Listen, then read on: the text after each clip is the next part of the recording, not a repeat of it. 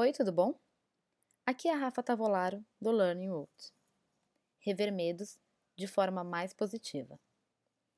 Você vai pela rota do medo ao invés da rota da felicidade?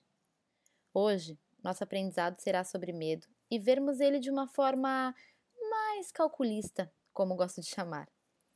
Eu proponho a você fazer uma lista de cinco coisas que lhe dão medo. Que mais teme? Analise e pense o quanto determinam sua vida. Esses pensamentos moldaram sua realidade? Ao lado de cada temor, escreva o porquê acredita ser verdadeiro. Não importa se é apenas uma frase ou 357 folhas. O que importa de verdade é que você seja honesto consigo mesmo. Ai, Tavolaro, não vou anotar não. Vai que alguém usa isso contra mim. Ah, para!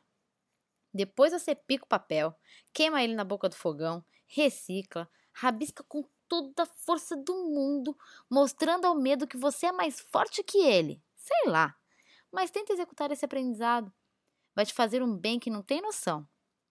Nessa lista de medos, você pode achar o que esteja relacionado ao passado ou ao futuro que ainda nem aconteceu.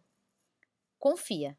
Quando você listar esses principais medos e colocar o porquê deles, porque acha que eles são verdadeiros, porque eles lhe empacam, vai perceber que são falsas evidências que parecem reais. E você só gera caos na sua vida quando decide viver com essas evidências. O segredo está em vigiarmos de pertinho, de autocontrolar o medo, mas não tentar controlar. Tudo que tentamos controlar sai do nosso eixo, assim como amizades, amores, família, filhos. O medo não pode ser controlado, mas autocontrolado.